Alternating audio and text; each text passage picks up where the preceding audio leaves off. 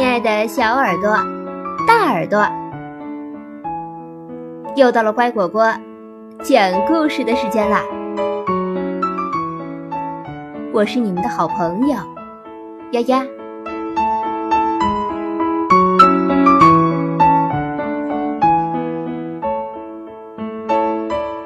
中国传统节日的由来。牛郎和织女，乞巧节。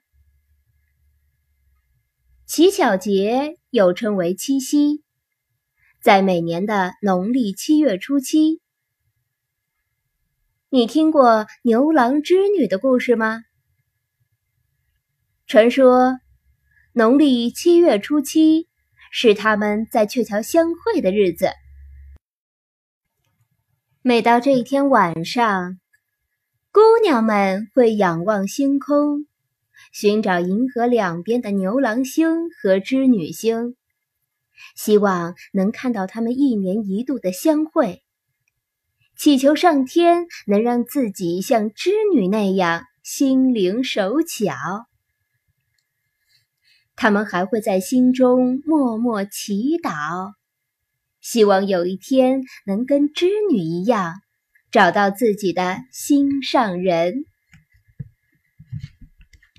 相传，在很久很久以前，有一个年轻人，每天上山放牛。他从未与牛儿分开过，所以人们称他为牛郎。牛郎的父母早亡。他与哥嫂生活在一起，哥嫂强迫他做繁重的工作，却只给他些残羹剩饭。嫂子最终将牛郎赶出家门，只让他带走了那头老牛。一天，天上的仙女们为了散心，偷偷下凡到人间。景色秀美的凡间令他们流连忘返，干脆在树林边的小湖里洗起澡来。突然，一阵笛声传来，仙女们急忙朝天庭飞去，除了最小的那个，她就是织女。织女被悠扬的旋律所吸引，循着笛声小心寻找。只见牛郎正躺在一棵树下吹弄着笛子，两个年轻人深深的爱上了对方。织女决定留在人间。她对牛郎说：“我向往凡间的生活，希望能够。”陪伴在你身边，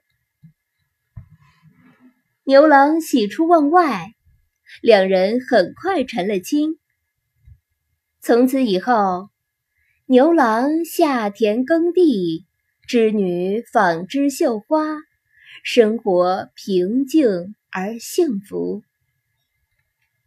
几年后，他们生下一个漂亮的男孩，之后。又有了一个可爱的女孩，但好景不长。一天早晨，织女正在做饭，牛郎回来了。他红着眼睛，看起来很沮丧。他对妻子说：“我们的牛死了。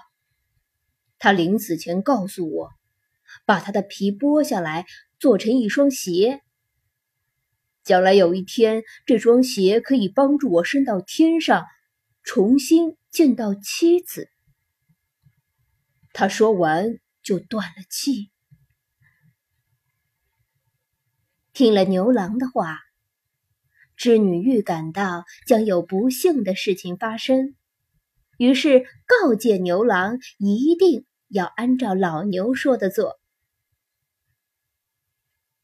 第二天。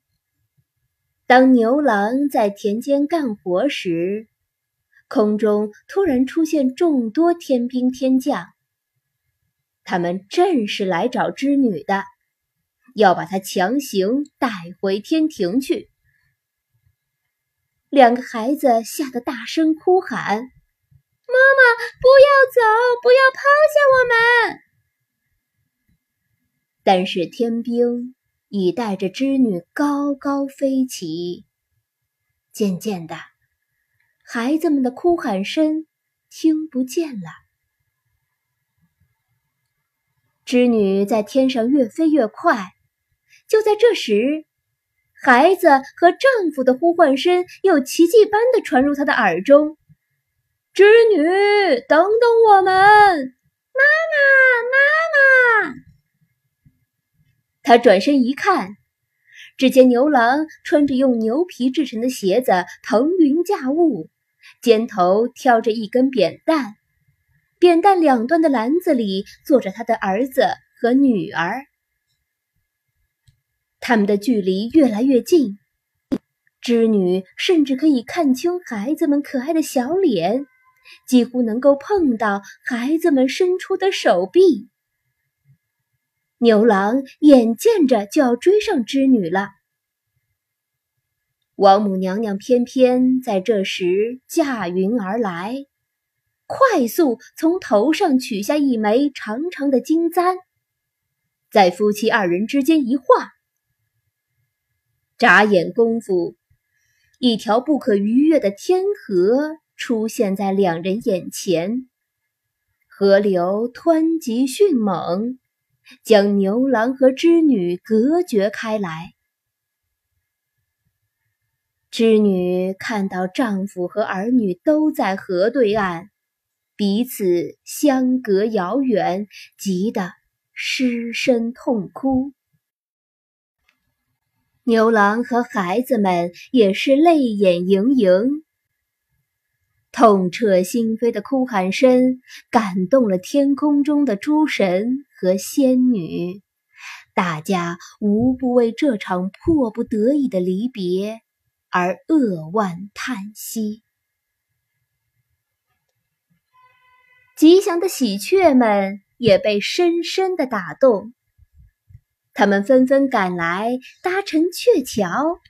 好让牛郎和织女跨过银河，重新相会。见此情景，王母娘娘只好同意两个相爱的人可以在每年七月初七这一天于鹊桥上相会。直到今日，在星光灿烂的夏末之夜。我们仍可以看到银河两端闪耀着两颗明亮的星星，这就是位于天琴座的织女星和位于天鹰座的牛郎星。在这两个星宿附近，围绕着牛郎星的小星星，就是牛郎和织女的两个孩子。据说，每年农历七月初七这天，在葡萄藤下，如果我们仔细聆听，还能听到远方一段和谐的乐音。那是等了整整一年，再次重逢的两颗星，在窃窃私语。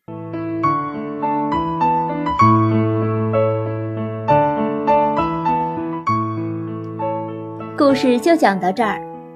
今天就是农历七月初七乞巧节，感兴趣的耳朵们可以抬头仰望星空，找一找位于天琴座的织女星和位于天鹰座的牛郎星，以及围绕着牛郎星的小星星。感谢收听今天的故事，更多故事请订阅或收藏。乖果果讲故事，再见喽。